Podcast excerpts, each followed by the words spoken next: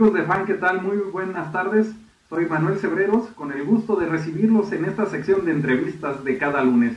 En esta ocasión vamos a retomar una plática que tuvimos hace algún tiempo con Joana Jiménez y Nuria Diosdado, las integrantes del equipo mexicano de nado sincronizado, quienes ya tenían todo listo para acudir a los Juegos Olímpicos de Tokio y que ahora por la pandemia han tenido que cambiar un poco sus planes.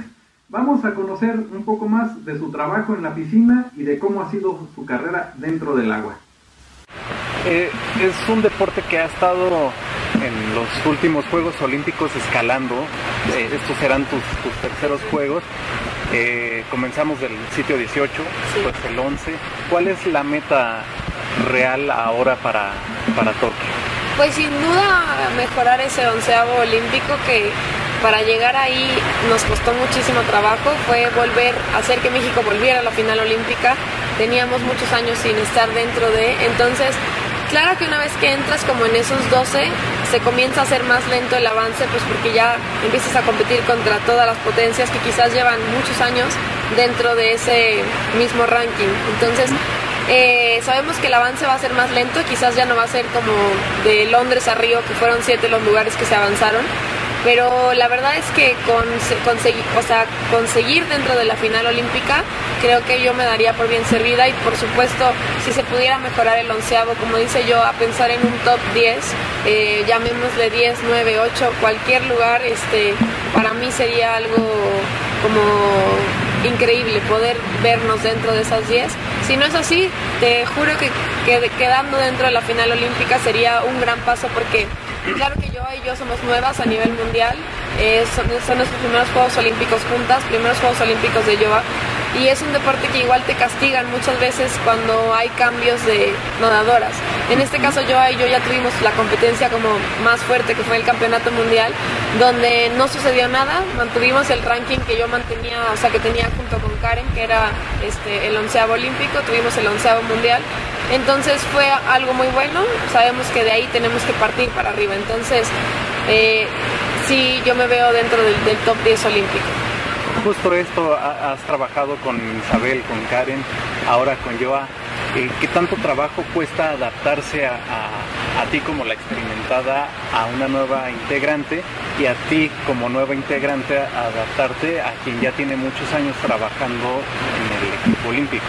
Pues yo creo que, digo yo que soy la que ha estado como cambiando de, compañeras, cada una ha sido diferente, cada una he tenido que aprender a trabajar con ella. No es que lo que yo haga es como se tienen que hacer las cosas. Muchas veces, en este caso con Joa, si ella está haciendo el movimiento diferente, pero lo suyo se ve mejor, pues yo cedo y el movimiento se queda como ella lo hace, ¿sabes? Como que no hay ninguna que mande. Obviamente, yo por la experiencia, pues guío más y la guío mucho, en este caso a Joa, como de por dónde, qué tenemos que sentir, tranquilízate, o sea, pues al final son experiencias que yo sé lo, lo, que se siente ir por primera vez, que como que todo es emoción, entonces eh, tanto trato como de acompañarla en esa emoción, como de también aterrizarla. Y pues creo que mi trabajo al final pues es, es, un trabajo en equipo, nuestro deporte es un trabajo en conjunto, que yo necesito que mi compañera esté al 100 y nos veamos prácticamente igual. Aquí yo no necesito que yo se vea mejor que yo, ni que el público note o los jueces sepan como que Nuria es la experimentada. O sea, lo que yo necesito y es como para el país, obviamente, pues que seamos una, una, unión, que las dos nos veamos exactamente igual, con la misma potencia, la misma fuerza. Y no me ha costado trabajo, obviamente siempre da miedo el cambio, pero para mí el cambio con Joa fue un cambio que me cayó como, como si me hubiera caído un balde de agua fría porque no me lo esperaba.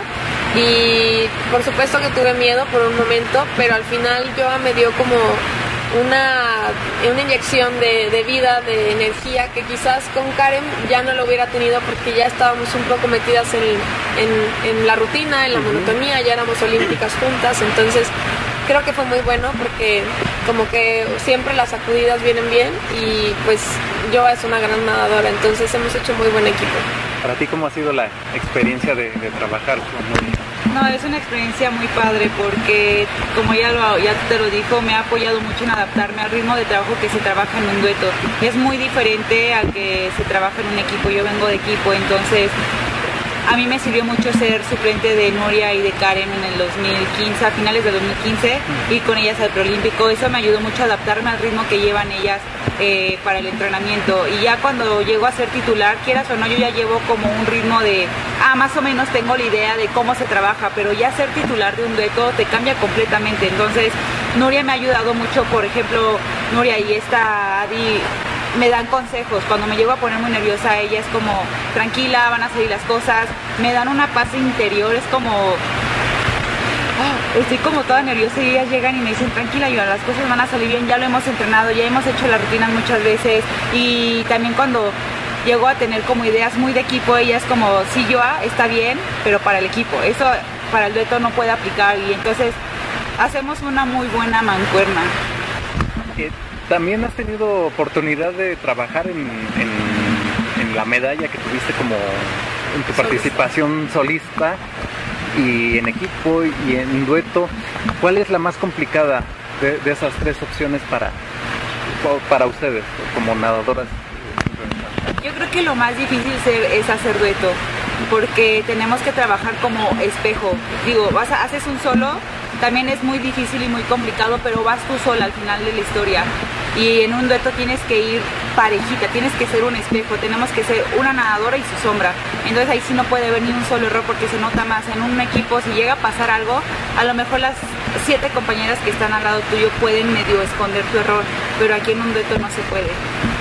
Eh, justo la preparación para sus rutinas, todo esto, si nos pueden platicar un poco cómo es porque creo que es un deporte bastante complejo que lo vemos cada cuatro años, realmente no, no es eh, un deporte que tenga tanta difusión y muchos se preguntan cómo se, se preparan para el nado sincronizado porque tienen que saber nadar, tienen que tener mucha fuerza, supongo, para aguantar ahí los minutos, más la parte artística. Si nos pueden contar un poco cómo es la preparación a fondo de ustedes.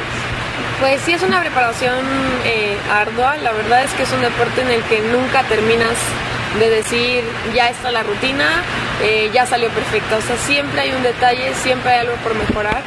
Necesitamos ser ahora sí que deportistas multifacéticas porque necesitamos, como tú bien dices, flexibilidad, que eso se trabaja estilo gimnastas, eh, a la vez necesitamos todas tener como bases acrobáticas porque en el agua las tenemos que necesitar, o sea, las tenemos que aplicar dentro del agua que es como muy diferente.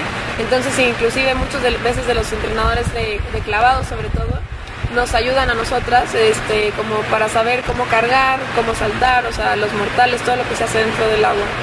Eh, lo que es preparación física, pues como es un deporte en el que es aeróbico y a la vez anaeróbico, tenemos como una preparación muy diferente. A veces corremos en las bandas este, de velocidad, pero haciendo apneas, o sea, tenemos que desarrollar una capacidad pulmonar muy grande y a su vez pues tiene su parte artística, como tú dices, o sea, es mucho de actuación.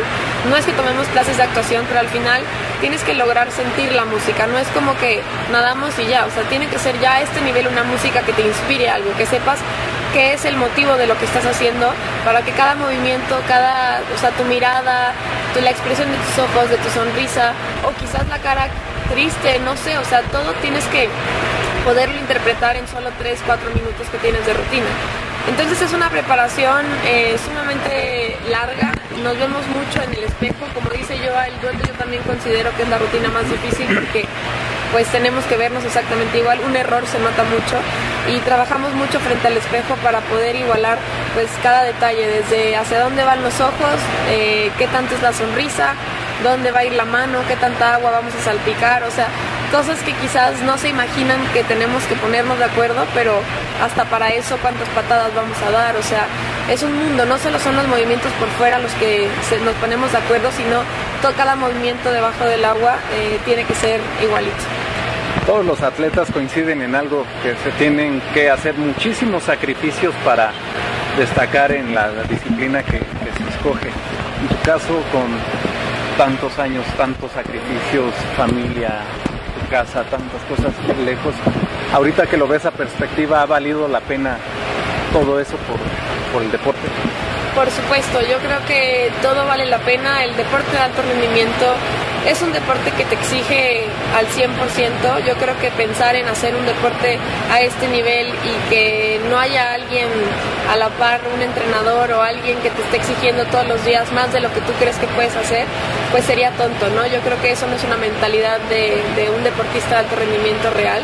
Y nosotros estamos conscientes de eso, estamos conscientes de que todos los días nuestro cuerpo se nos va a llevar al límite y que aunque pensemos que no vamos a poder más, este, pues vamos a terminar el entrenamiento y vamos a decir pues, prácticamente gracias al entrenador, ¿no? Por, guiarme y confiar y llevarme a darme cuenta que siempre puedo más. Entonces, yo no me arrepiento de haberme venido, para mí fue la mejor decisión que pude tomar en mi vida, agradecerle a mis papás siempre, al final ellos a mis 15 años fueron quien, quienes me dijeron, adelante, vete de la ciudad de, en este caso Guadalajara, donde vivía, y venirme a la Ciudad de México, darme ese voto de confianza por seguir un sueño, no lo hubiera podido lograr sin, sin ellos, sin su compañía constante, que hasta la fecha pues siguen siendo mi pilar.